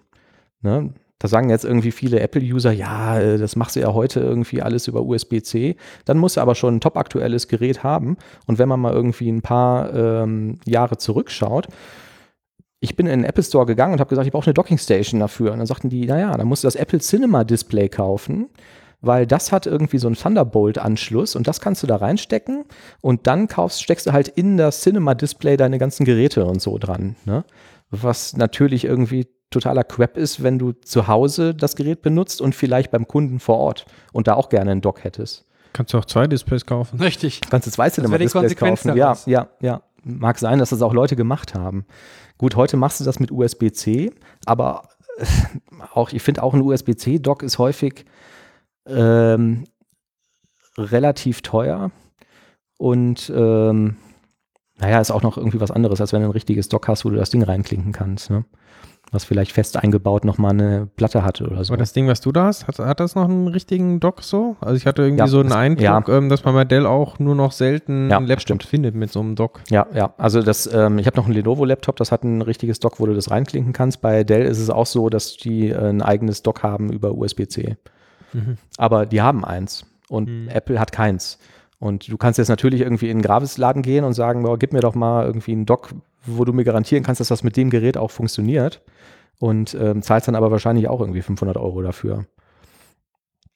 Oh Gott, ey, jetzt haben wir die Apple-Hater bald in, den- in den Foren. Ich sehe das schon Nein, es Also kostet ich nur habe 300 ähm, Euro. mir von Dell schon vor vielen Jahren, also fünf Jahre oder so ist es mindestens her auch, ein Dell Precision gekauft Mhm. und äh, 17 Zoll tatsächlich. Ja. Was ich da 20 Kilo? Ja, so ungefähr. Aber was ich da super angenehm fand, du konntest das Ding halt, du kannst wirklich ohne Probleme aufschrauben. Also Mhm. keine komischen äh, Ja. Torx oder sowas, ne? sondern ganz normale äh, Schrauben quasi. Andere Platte rein. Kommst direkt äh, an so gut wie alles quasi dran. Also die gesamte Platte unten löst sich und du hast dann direkt äh, Festplatte irgendwie, ist dann eine Schraube mehr. Ähm, RAM habe ich mehrmals aufgerüstet ähm, von ursprünglich, keine Ahnung, 4 Gigabyte, 8 Gigabyte oder sowas da drin war, bis auf 32 Gigabyte. Mhm. Ähm, Festplatten ausgetauscht halt durch eine entsprechende SSD, weil da auch noch keine drin war. Ja.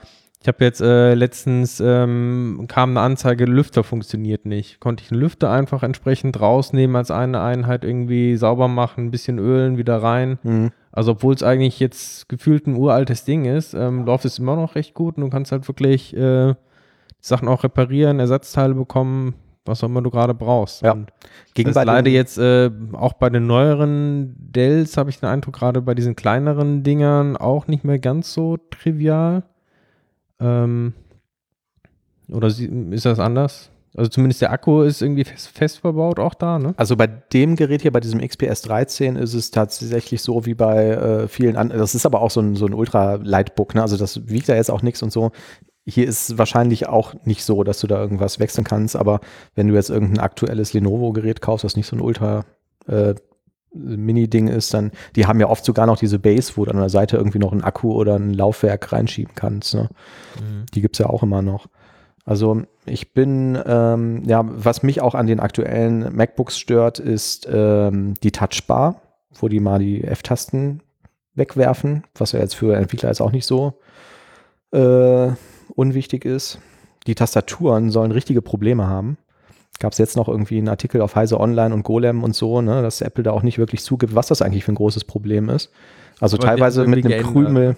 Ja, die ändern das schon seit irgendwie x Jahren immer mal wieder, aber die haben irgendwie so ein, ähm, irgend so ein Butterfly-System entwickelt, was irgendwie äh, ganz toll sein soll, aber was wohl dazu führt, dass wenn da mal ein Krümel unter eine Taste läuft, dass dann die Tastatur nicht mehr benutzbar ist.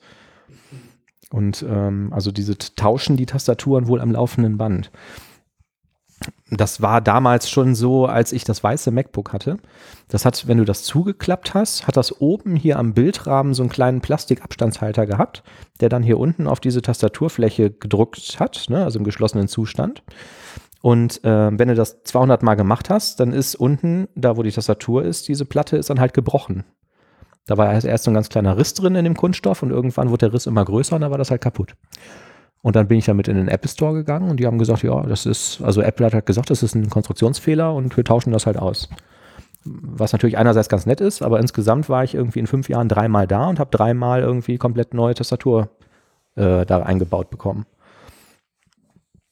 Gut, das mag es bei anderen Herstellern auch geben, aber ähm, naja, gemessen am Preis bin ich da einfach, ich bin da nicht mehr so überzeugt von. Beziehungsweise ich war noch nie so überzeugt davon. Obwohl ich es auch benutze, da möchte ich auch nochmal drauf hinweisen. Ich bin jetzt kein klassischer Apple-Hater oder so. Aber du bist happy damit, Oliver. Also das hält jetzt ziemlich gut, ne? Also insgesamt fünf Jahre und ich werde das wohl noch behalten. Aber wenn mal die Zeit kommt und das Ding verabschiedet sich und stirbt komplett, da muss ich gucken. Dann hoffe ich, dass Microsoft, äh, nee, sorry, Apple ihre Probleme mit dem MacBook in den Griff bekommt und das vielleicht wieder eine lohnende Alternative ist zu einem herkömmlichen Windows 10 Rechner. Ähm, du hast aber auch kein Windows da drauf, ne? Also hast du Nein. ein Bootcamp und bootest Windows oder so. Nö, gar nicht. Nee, du hast dann nur macOS, ne? Mhm. Ähm, wie ist das denn überhaupt bei euch? Habt ihr noch irgendwie auch noch einen Rechner unterm Tisch stehen zum Arbeiten? Oder Ich gar habt nicht. ihr nur Laptops? Und worauf arbeitest du? Laptop. Du arbeitest hier auf dem MacBook. Nee, ich arbeite auf dem Windows 10 Laptop. Mhm. Okay. Also ich könnte hier Mit drauf theoretisch auch arbeiten. Mit einer Dockingstation, genau. Ja, okay. Ja. Und du Ich war Thomas? dann Desktop-PC, aber es ist vor allem, weil ich nicht, ähm, also ich wohne sehr, sehr nah an meinem momentanen äh, Projekt. Mhm. Ähm, so dass ich zu Fuß gehen kann und ich wollte nicht dann immer den 20 Kilo schweren 17 Zoll Laptop äh, schleppen Ja. quasi. Ja. Und von daher habe ich mir irgendwann einen Desktop-PC quasi ähm, Ja. da hingestellt. Ähm, hat aber natürlich noch mehr Power dann auch, noch besser ähm, aufzurüsten. Ja. Und dadurch spare ich mir dann die Schlepperei. Ich habe auch noch einen Desktop-PC und ich habe auch jetzt Weihnachten wieder überlegt, den irgendwie aufzurüsten. In der CT sind ja um die Weihnachtszeit herum immer diese Bauvorschläge. Und die haben dann immer so verschiedene Kategorien, ne? Irgendwie ein möglichst billiger Office-PC, was weiß ich, ein, irgendein Arbeitsrechner, ein Gaming-PC und unter anderem auch mal so ein High-End-System. Und das war diesmal, ähm, ich glaube, ein 32-Core AMD mit Wasserkühlung und so. Und da habe ich echt lange überlegt und habe es dann nicht gemacht, was wahrscheinlich auch ganz sinnvoll war. Ähm, ja, die haben schon noch mal deutlich mehr Power, aber ich bin mir auch nicht mehr so sicher, braucht man das wirklich beim alltäglichen Entwickeln? Keine Ahnung, ich habe jetzt den Vergleich nicht, aber ich kann mir jetzt nicht vorstellen, kommt dass drauf jetzt an. meine Also wenn man- 8-Kern-Maschine so viel langsamer ist als der 32-Kern-Rechner. Ja, Visual Studio 2019 mit äh, künstlicher Intelligenz plus ReSharper benutzt, dann Ja. kann man, Ja. kann der Rechner nicht schnell genug sein. ja, das stimmt. Aber bringt da die Menge der Kerne was? Hm, wahrscheinlich nicht. Also zumindest arbeiten sie aber darauf hin. Ich hatte jetzt gelesen, bei Visual Studio 2019 werden auch zum ersten Mal die ganzen Plugins asynchron geladen. Es gibt ja noch, man kennt ja noch diese ganzen Messages, wer ReSharper benutzt ne, und startet Visual Studio, hat dann oben diese Einblendung hier, Laden von ReSharper, cost 19 seconds of inresponsiveness oder so, ne? Also Microsoft weist ja immer darauf hin, äh, wenn dein Visual Studio langsam ist, dann ist ReSharper übrigens schuld daran. Und das hat man jetzt wohl so gelöst, dass die Plugins halt nach dem Starten von Visual Studio asynchron nachgeladen werden. Das habe ich zufällig gelesen auf der Homepage von nQuanch, die ähm, dieses Debugging-Tool machen. Ähm, hatten wir auch schon in irgendeiner Folge mal drüber gesprochen. Und ähm, die haben sich da so ein bisschen drüber beschwert, dass das jetzt sehr kompliziert gewesen oder geworden wäre, ihr, ihr Plugin zu laden. Zusammen mit Visual Studio. Aber äh, benutzt du das schon, Thomas? Das 2019? Ja. Hm. Ähm, nee, wir hatten auch ein paar Probleme, allerdings tatsächlich weniger wegen dem 2019 als mit dem .NET Core 2.2, weil das scheinbar auch irgendwie das STK ein bisschen von der Visual Studio Version ähm, abhängt. Mhm. Also interessanterweise die allerneueste .NET Core SDK-Version, die scheint nur für 2019 kompatibel zu sein. Das kommt aber irgendwie nicht so richtig klar aus den, ähm, ja, aus, der- auf der Download-Seite raus. Okay. Und wenn man das beim 2017er installiert, dann geht es halt einfach nicht, taucht nicht auf. Und das 2019er wiederum kommt mit der älteren Version scheinbar nicht ganz gut klar. Also Mhm. da gab es irgendwie so eine SDK Visual Studio Abhängigkeit, die sie wahrscheinlich jetzt auch vielleicht inzwischen aufgelöst haben oder die auch noch existiert, weiß ich nicht. Ähm, aber von da hatte ich jetzt auch erstmal ein bisschen gewartet, ähm, weil ich halt bei Kollegen gesehen habe, dass sie da Probleme hatten in Kombination und ich wollte erstmal, dass die Probleme lösen, bevor ich dann auf den Zug mit aufspringe. Mhm. Ja. Ich werde auch noch ein paar Wochen warten. Das Warten lohnt sich auf jeden Fall. Genau. Es, es wird wahrscheinlich besser werden, ja. Ja, aber nochmal zu der Hardware zurück, also zu dem Desktop-Rechner. Ich bin mir auch nicht sicher, ob ich überhaupt noch irgendwie die dicke Kiste da stehen haben muss. Ne? Und ob es nicht reicht, irgendwie ein sehr leistungsfähiges Laptop zu kaufen und das zu Hause halt irgendwo dran zu docken. Keine Ahnung. Also häufig ist halt aber auch das Problem, dass ein Laptop mit dicker Hardware und sehr vielen Kernen und so auch noch um ein Vielfaches teurer ist als ein Desktop-PC, den du da unter den Tisch stellst. Ne? Auch da finde ich mal interessant, ähm, wie sich das weiterentwickelt äh, mit dem Streaming quasi. Ne? Also ähm, was Microsoft ja jetzt schon irgendwie äh, mehr und mehr ähm, Werbung für macht, sind quasi Arbeitsplätze, die komplett aus der Mhm. Cloud kommen. Ne? Habe ich auch gelesen, ja. Vorgefertigte Virtual Machines, die quasi einfach nur gestreamt werden. Mhm. Ähm, da wäre natürlich auch interessant, wenn man das für Entwickler-PCs entsprechend macht, zu einem interessanten Preis, dass man wirklich dann nur die Stunden, die man da am Programmieren ist oder am Kompilieren dann irgendwie äh, eine richtig schnelle Kiste da hat. Ja, kannst du ja theoretisch heute schon machen. Ne? Also Das zwingt ja, also du kannst ja bei Azure irgendeine VM hochfahren und installierst da irgendwie dein ganze Zeug drauf und arbeitest da drauf über Remote Desktop. Ja, können wir wahrscheinlich schon, aber die sind auch wahrscheinlich, ja, ich weiß nicht. Ich überlege, ob die jetzt wirklich so für, für Desktop-Anwendungen jetzt wirklich gut laufen. Sind natürlich irgendwelche Servermaschinen, aber klar, müsste eigentlich schon gehen. Preislich weiß ich auch nicht, ob das lohnt. Ich man wahrscheinlich dann auch ähm, pro Stunde dann. Weiß ich auch nicht. Ich bilde mir auch immer ein, irgendwie bei diesen Remote-Desktop-Verbindungen zu Azure, dass da dann doch äh, immer noch irgendwie eine spürbare Latenz drin ist. Ne? Also wenn jetzt irgendwie da viel auf dem Bildschirm passiert und so, das dauert halt dann einfach auch. Und wenn es nur irgendwie 100 Millisekunden sind, auf irgendwie das Fall. Zeugs zu rendern. Ne? Also ich meine, klar, es muss ja alles übertragen werden. Ähm, ja, aber wenn man das irgendwann in den Griff bekommt, warum nicht? Also ich habe aktuell eigentlich diese Kiste am Tisch, am Schreibtisch nur noch stehen, weil da eine echt dicke Grafikkarte drin ist für, für CUDA-Berechnungen oder vielleicht auch für Gaming oder so. Ähm, aber wenn man das irgendwie in Zukunft streamen kann und spielen, tue ich auf dem Teil eigentlich sowieso nicht. Naja, Was ich streame ist, ich habe ein, eine kleine Windows 10 VM auf Azure und damit mache ich jeden Monat meine Umsatzsteuervoranmeldung, warum machst du das ausgerechnet über die VM auf Azure? weil ich das praktisch finde. Mein MacBook schön auf so. der Couch sitzen, Ja. kann ich das dann eben schnell machen. Ja.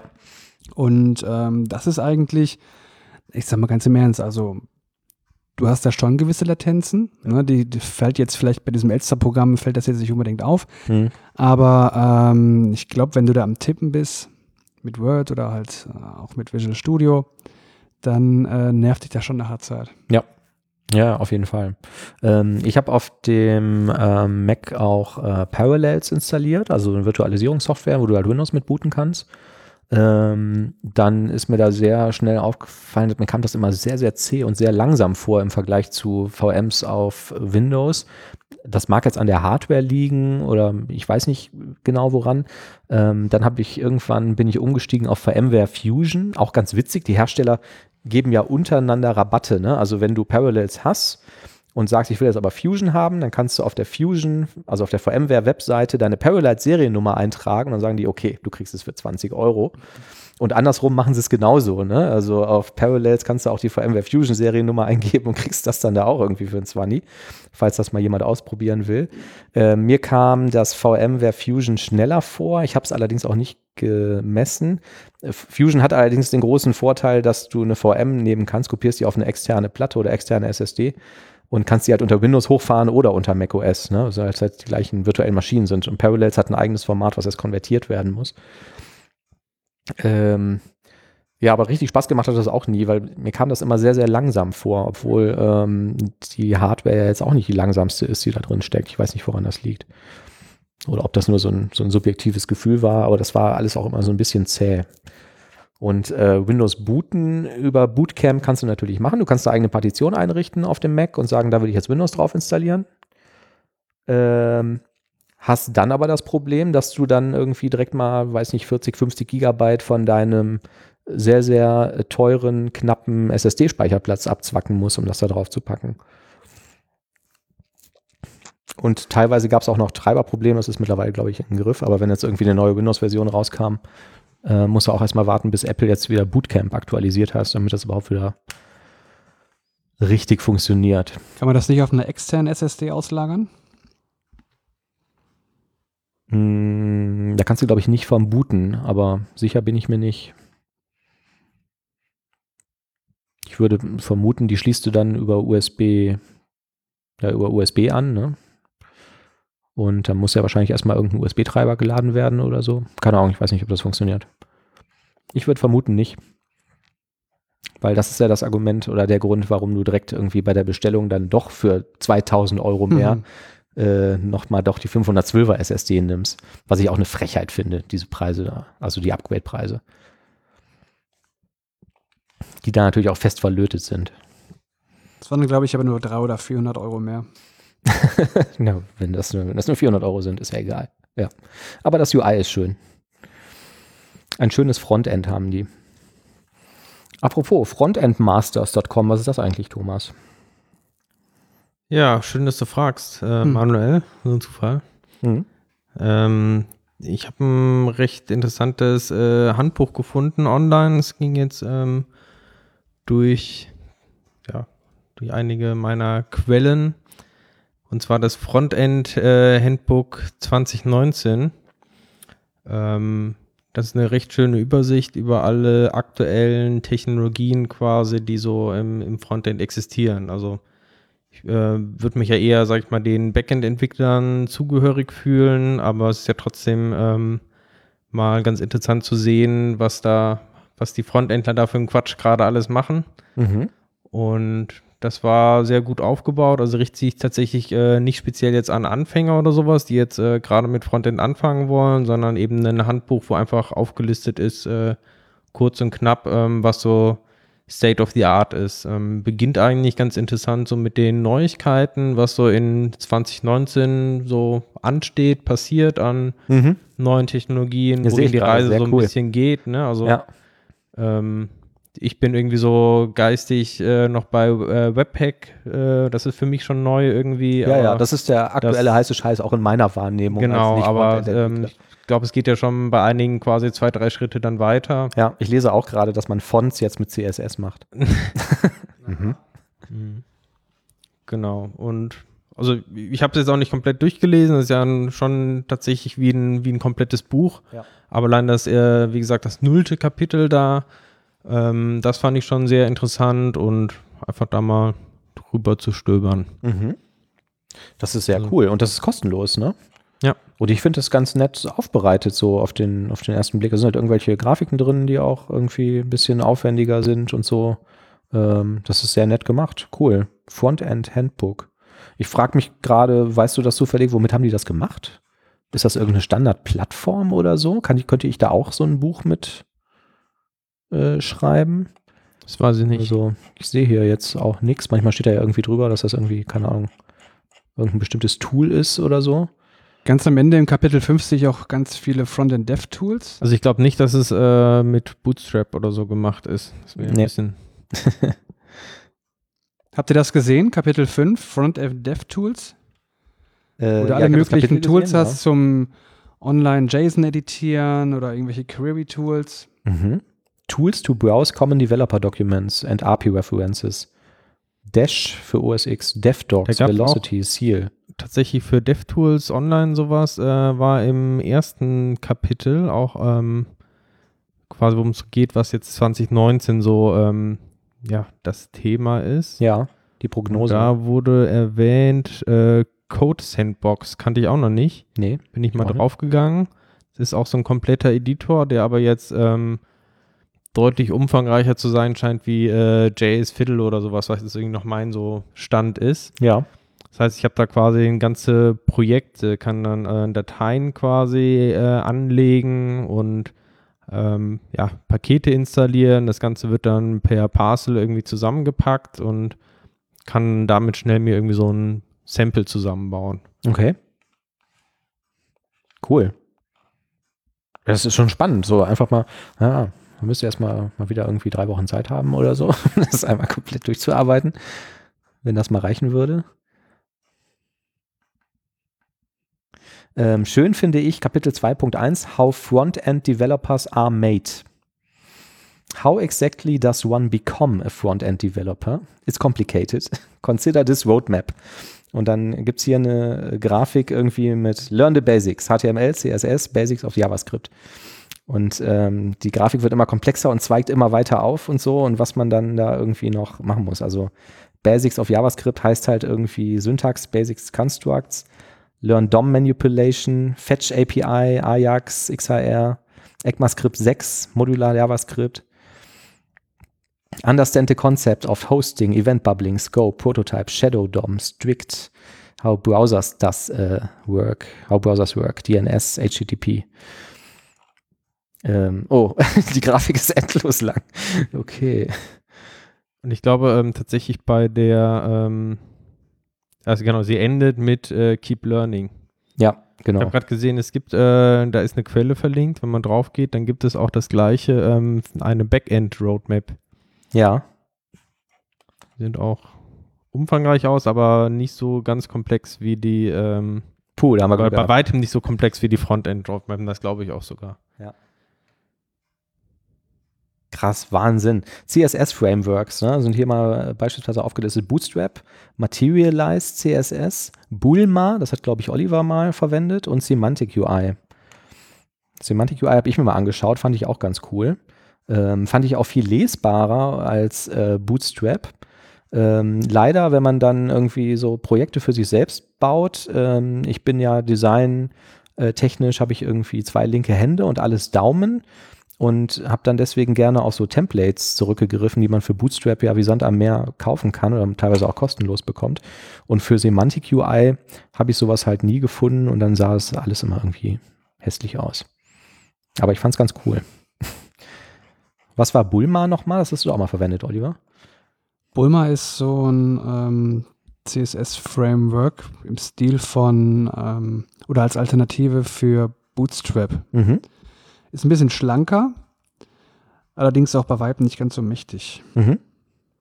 Aber kann man sich mal angucken, ist ja vielleicht mal eine Alternative. Ja. Cool.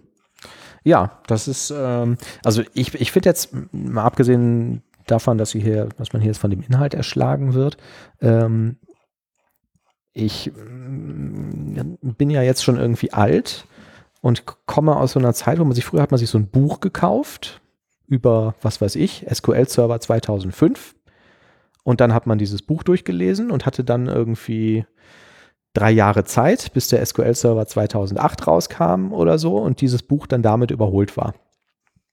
Heute ist das ja irgendwie, haben wir agile äh, Iterationszyklen und alle zwei Wochen gibt es irgendwie die neue Version von Tool X oder das neueste Update von .NET Core oder sonst irgendwas. Und ähm, das mit den Büchern ist ja auch so ein bisschen out. Ne? Ich finde den Gedanken aber eigentlich ganz smart, wenn man jetzt doch mal sowas schreiben wollen würde, dass man dann stattdessen so eine Seite hier irgendwie baut und das kontinuierlich andauernd aktualisieren kann. Und ich habe auch noch nicht verstanden, warum, naja, verstanden, ich habe eine Vermutung natürlich, aber mir ist nicht ganz klar, warum das kein Verlag anbietet. Also warum, ich meine, du kannst jetzt irgendwie in den Laden gehen, in die Buchhandlung und kaufst dir irgendwie das .NET Core 2.0 Handbuch und ähm, wenn du das direkt beim Release kaufst, ist wahrscheinlich schon .NET Core 2.2 draußen und diese Sachen sind da drin nicht behandelt. Und dann hast du vielleicht Glück, dass es dann irgendwie noch eine Webseite zum Buch gibt, wo dann irgendwie noch ein extra Kapitel drauf ist. Ne? Warum kaufe ich da nicht, wie bei anderen, wie bei Netflix oder so, irgendein Abo und kann mir dieses Buch dann im Abo besorgen und das wird halt dann irgendwie täglich aktualisiert?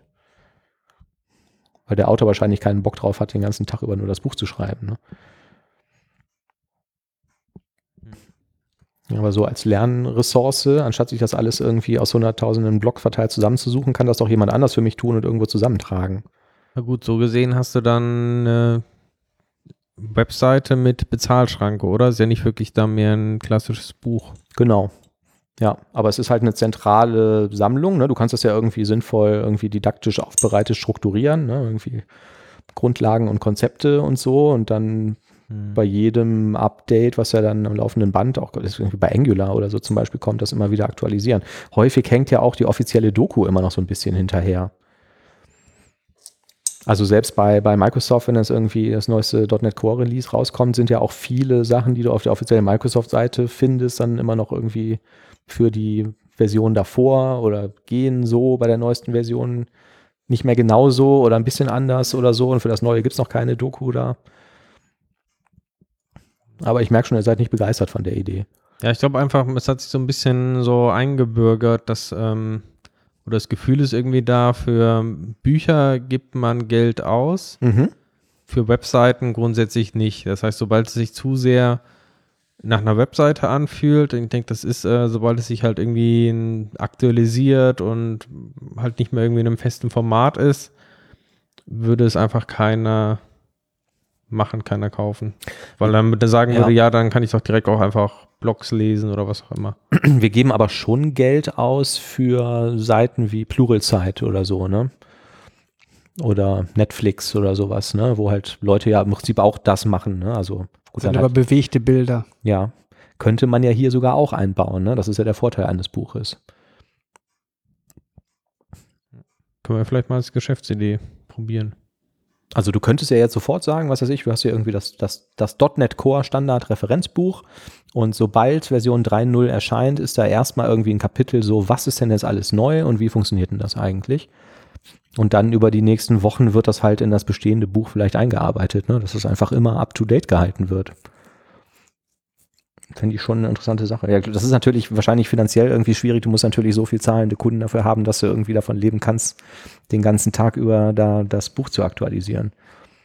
Ja, es kommt noch dazu, ähm, also ich habe auch ähm, viele Blogs immer gelesen mhm. und äh, der ein oder andere von den berühmteren Bloggern, die haben auch irgendwann dann mal ein Buch geschrieben, ne? wurden dann ja. vielleicht von irgendeinem Verlag angeschrieben, hast nicht mal Lust hier was zu machen zu, keine ja. Ahnung, .NET Framework, wie auch immer. Mhm. Und eigentlich haben alle gesagt, also finanziell lohnt sich das auf keinen Fall. Ja. Und alle haben es eigentlich auch unterschätzt, wie viel Arbeit es ist, so ein Buch zu schreiben. Ne? Also, ja. Und ich, das kann ich mir auch wirklich sehr gut vorstellen, dass sich das einfach ähm, finanziell nicht lohnt und dass es da wenig Interesse dran gibt. Ich kenne das auch von Kollegen, die Bücher geschrieben haben, ähm, die sagen genau das Gleiche. Ne? Also ähm, ich habe auch mal von einem erfahren, ähm, was er wirklich bekommt von dem Buch, aber ich kann mich ehrlich gesagt nicht mehr genau daran erinnern, aber ich meine, es wäre irgendwie ein Prozent oder so von dem Verkaufspreis ungefähr. Also es ist nicht so, dass er damit, und es ist ja auch so, so ein Fachbuch, das ist ja nicht wie Harry Potter, ne? Also wer kauft das? Also da verkaufst du ja dann nicht Vielleicht mal 100, genauso dick, ja. Aber genau. aber da verkaufst du halt nicht 100.000 Stück oder eine Million. Ja, du machst es ja nicht für das Geld. Du ja. machst ja für die Reputation, dann bist du Fachbuch. So, das war nämlich genau der Punkt, was der Kollege gesagt hat. Ne? Wenn du jetzt das Buch schreibst zu, äh, um beim Thema zu bleiben, SQL-Server, was weiß ich, 2020 oder so, dann bist du halt der Experte dafür. Also du wirst einfach so angesehen. Und er hat halt auch gesagt, so ja, okay, du kannst dann halt deinen Stundensatz verdoppeln, weil du irgendwie sagst, hey, ich bin der Experte dafür. Ich habe das Buch geschrieben hier. Ne? Also. Was ich auch ganz interessant finde, ähm, also wenn die im Prinzip ein Prozent oder keine Ahnung was dafür bekommen, kann man sagen, okay, der Publisher, der hat ja auch viel Arbeit und so und der hat dann Reviewer, die machen das und so. Ja. Aber tatsächlich auch das wird ja ähm, nach der gleichen Methode auch ausgelagert. Ähm, mhm. Tatsächlich vor einigen Jahren mal ähm, wurde ich angeschrieben von äh, Pact Publishing, die haben auch einige Bücher im technischen Bereich. Mhm und äh, haben gefragt, ja, äh, sie hätten mich halt auch irgendwo online gefunden und die würden gerade an einem Buch quasi arbeiten, auch ähm, .NET-spezifisches Thema und ob ich nicht Interesse hätte, quasi ähm, ja, das Buch mir quasi durchzulesen, während das geschrieben wird und mhm. danach äh, Fehlern zu suchen und so weiter. Also, also quasi, quasi so als technisches Lektorat zu genau, machen. Genau, ja. ja. Mhm. Und äh, als Gegenleistung quasi ähm, kriege ich entsprechend dann äh, Möglichkeit im Vorwort irgendwie da was, was zu schreiben oder mich halt, äh, werde ich halt mit erwähnt dann quasi. Also kein Geld, sondern Namensnennung. Genau. Mhm. Ja. Ich weiß gar nicht genau, also das zusätzlich habe ich, glaube ich, das Buch selber auch bekommen, was ja immerhin dann irgendwie, weiß nicht, 40, 50 Euro oder sowas äh, wäre. Ja, und ich, okay weiß nicht, ob man auch ein kleines Dankeschön oder sowas bekommen hat, vielleicht nochmal einen Amazon-Gutschein oder sowas, aber es war auf jeden Fall jetzt keine, nichts Nennenwertes, was jetzt in irgendeiner Weise diese, äh, eine Bezahlung ausmachen würde. Ich habe das dann tatsächlich gemacht, einmal auch, weil ich gesagt habe, okay, ist doch eigentlich ganz cool, wenn man sagen kann, man ist hier ein, äh, hat mal so einen technischen Editor irgendwie gemacht für ja. so ein Buch, ähm, also auch, ähm, ja und auch weil ich das mal ganz interessant finde, einfach das mal zu machen, wie denn sowas abläuft und sowas. Mhm. Ne? Also auch so ja. ein Prozess, so ein Buch zu schreiben, war auch ganz interessant. Du hast dann halt irgendwie in einem Abstand von einigen Wochen dann immer neue Kapitel zugeschickt bekommen. Mhm. Ähm, hast auch gesehen, du bist nicht der Einzige. Es lief dann irgendwie über Word, äh, Kommentare und sowas, wo dann das Feedback gegeben wurde, hier vielleicht noch das und das ändern. Also ich fand es auf jeden Fall interessant irgendwie. Ich habe das jetzt nicht bereut, dass ich das gemacht habe, aber ähm, da merkt man halt schon, das ist irgendwie alles ein, ein Gewerbe, irgendwie, wo eigentlich außer dem Publisher wahrscheinlich keiner Geld verdient. Selbst bei dem bin ich mir auch nicht ganz sicher, ob die wirklich an, an jedem Buch so wirklich äh, Kohle machen. Also vielleicht ist das da auch so ein bisschen eine Cross-Finanzierung, ne? Ja. Aber auch gerade bei PackPub, ähm, erstmal abgesehen davon, dass ich auch die Qualität sehr schwankend finde von, von den Büchern, die die da veröffentlichen. Ja, das ähm, stimmt. Also ich bin auch ähm, der Typ, der das mal ins Buch da geschrieben ja, sage ich jetzt vielleicht nicht, aber also ich glaube, da hätte man einige Sachen auch äh, verbessern können. Ja. Ähm, ja, vor allen Dingen, also manchmal hat man halt wirklich Bücher, die wirklich super sind, ne, irgendwie. Also jetzt muss nicht nur der Verlag sein, gibt es bei, ja, nicht, also es gibt auch Verlage, Verlage, wo ich sagen muss, da ist die Qualität durchgehend sehr gut, aber einige sind auch sehr stark schwankend, ne, und teilweise hast du Bücher, wo du sagst, boah, das ist aber echt super und kaufst du dann irgendwie ein anderes aus dem gleichen Verlag und das ist dann irgendwie totaler, ähm, naja, ich will nicht sagen Schrott, aber dann halt irgendwie nicht gut. So, das ist doch schon ähm, überraschend, dass das so stark schwankt. Äh, aber bei PackPub, darauf wollte ich eigentlich hinaus, die haben ja jetzt auch mittlerweile, gehen die ja auch alle dazu über, dass sie sagen, schließ so ein Abo-Modell ab, zahl irgendwie 200 Dollar im Jahr oder so und du kannst hier online lesen und downloaden, was du möchtest. Und da gibt es auch oft schon mittlerweile solche Kurse wie bei Pluralzeit oder so, ne? also Videotrainings oder ähm, auch Text und äh, Video gemischt und so, ne? also so Multimedia-Inhalte. Ähm, ja, da geht der Trend ja auch hin. Und da verstehe ich halt, wie gesagt, nicht, dass die dann nicht sagen, boah, diese Kohle reichen wir irgendwie weiter und beschäftigen irgendwie ein paar Autoren, die einfach diese Kerntechnologien permanent verfolgen und einfach immer up to date halten. Finde ich eigentlich ganz schön. Ich würde gerne mal sowas machen. Also, wenn mal ein Verlag irgendwie Interesse daran hat und zufällig den DevCloud Podcast bis zur Stunde äh, eine Minute 20 hört, ähm, ja. Ich hatte mal Verlage angeschrieben im ähm, Hinblick auf ähm, die Videopodcasts, die ich mal gemacht habe unter dem DevCouch-Label. Und ähm, die haben zu mir gesagt, äh, nix, weil die haben sich nie gemeldet. Das fand ich ein bisschen assig eigentlich damals. Ich habe irgendwie einen, ähm, in einem Videopodcast halt erwähnt, dass ich dieses Buch total super finde und habe so ein paar Beispiele und Samples irgendwie, die sich so grob an diesem Buch orientierten, gebracht und habe dann halt den Verlag angeschrieben. Und ähm, ich weiß gar nicht mehr genau, was ich von denen wollte irgendwie. Also, aber ich hatte irgendeine tolle Idee, die ich zumindest für toll gehalten habe. Und die haben halt nicht mal geantwortet. Also das ist schade. Ich weiß noch nicht mehr, welcher Verlag es war, sonst würde ich jetzt sagen. Wo wir jetzt gerade so oft über Pluralzeit gesprochen haben, ähm, ich habe noch einen, äh, einen Tipp für Pluralzeit-Videos. Die sind ja auch manchmal stark schwankend. Und zwar von Paolo Perotta gibt es den tollen Kurs How Git Works. Und da geht es nicht darum, wie checke ich was ein und wie stelle ich einen Branch und wie funktioniert das eigentlich so, ne? wie arbeite ich damit, sondern wie das intern funktioniert. Also wie speichert Git seine Dateien und wie wird es abgelegt und ähm, was passiert denn eigentlich technisch bei Git, wenn ich einen Branch erstelle oder wenn ich eine Datei einchecke oder wenn ich was verschiebe oder so. Und ähm, das erklärt der sehr, sehr cool. Und was ich bis zu dem Punkt auch nicht wusste, ist, dass Git auch dafür Kommandozeilenbefehle hat, um halt quasi ähm, offenzulegen, wie es jetzt in seinem Store welche Datei abgelegt hat und so. Und wie so eine Commit-Message eigentlich gespeichert wird. Und ähm, das zeigt das dann quasi von null auf, also dass Git halt eigentlich nur so ein Key-Value-Store ist, der Dateien speichert und so und ähm, committet dann einzelne Dateien und zeigt halt, was damit passiert. Ne? Und zeigt halt technisch, was passiert in dieser Storage-Engine von Git, ähm, wenn du einen Branch erstellst und so. Und ähm, das fand ich sehr, sehr cool. Das war sehr spannend. How Git works. Finde ich auch immer super interessant, solche Zeit. die technischen Insights dazu kennen. Genau, ja, das, das fand ich halt einerseits äh, ganz cool und ähm, wie gesagt halt, ähm, ich wusste halt auch nicht, dass es wirklich Command-Line-Befehle gibt, die dir das dann auch nochmal ähm, anzeigen, ne, wie Git jetzt diese einzelne Datei gespeichert hat oder was der mit diesem Commit Ja, ich glaub, ähm, auf der so, Platte gemacht ähm, hat. Dass es quasi auch so eine äh, Hierarchie ist. Ne? Also es gibt quasi diese Low-Level-Commands, die direkt auf diesen Strukturen arbeiten und die High-Level-Commands, die wir quasi benutzen, das äh, Push, Pull, Commit und sowas, ist eigentlich dann Ja. quasi nur eine Zusammenstellung dieser Low-Level-Commands, Genau, ne? die, ne? die Git ja, da hat. ja, das sagt er halt auch, ne? Also er hat dann irgendwie dieses so, so ein Zwiebelparadigma und sagt halt so, das ist ja eigentlich nur die äußere Schicht dieser Zwiebel und er würde jetzt quasi die irgendwie mal so entblättern und ganz innen anfangen, wie wird eine Datei gespeichert? Wie wird eine Datei versioniert und wo landet die auf der Platte und so, ne? Und was passiert denn da eigentlich genau? Und ähm, ja, fand ich auch cool. Sehr, sehr ähm, schön. Und ich glaube, der geht auch nur eine Stunde 50. Kann man sich mal vielleicht irgendwie am Wochenende anschauen, wenn man, wenn man Interesse daran hat. Und wenn man einen Pluralzeit-Account hat, aber den gibt es, glaube ich, auch mit MSDN. Ein bisschen kostenlos zumindest oder so, ne? Keine Ahnung. Wir sind jetzt fertig, Oliver.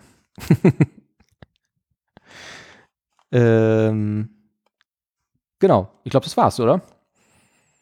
Habt ihr noch was zu sagen? Wir werden uns ja jetzt wahrscheinlich mal mindestens drei Wochen lang nicht hören. Tja. Wohin geht's denn in den Urlaub? Äh, nach Japan. Ah, ja. Bin Ja. auch mal sehr gespannt.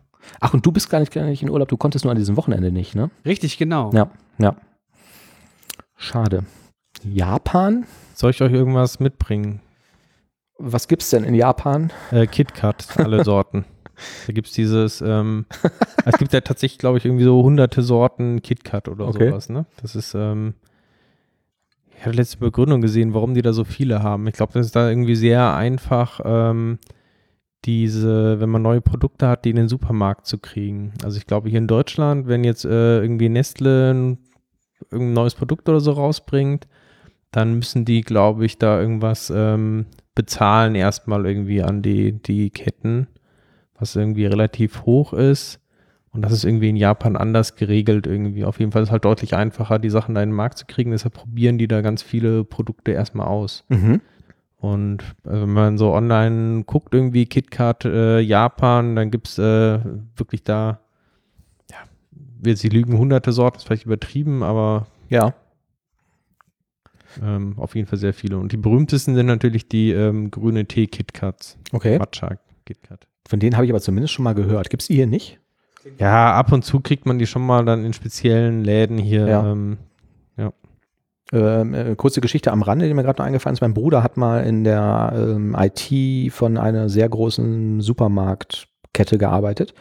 Und ähm, im Büro nebenan war quasi das Büro, die neue Produkte für den Supermarkt evaluiert haben.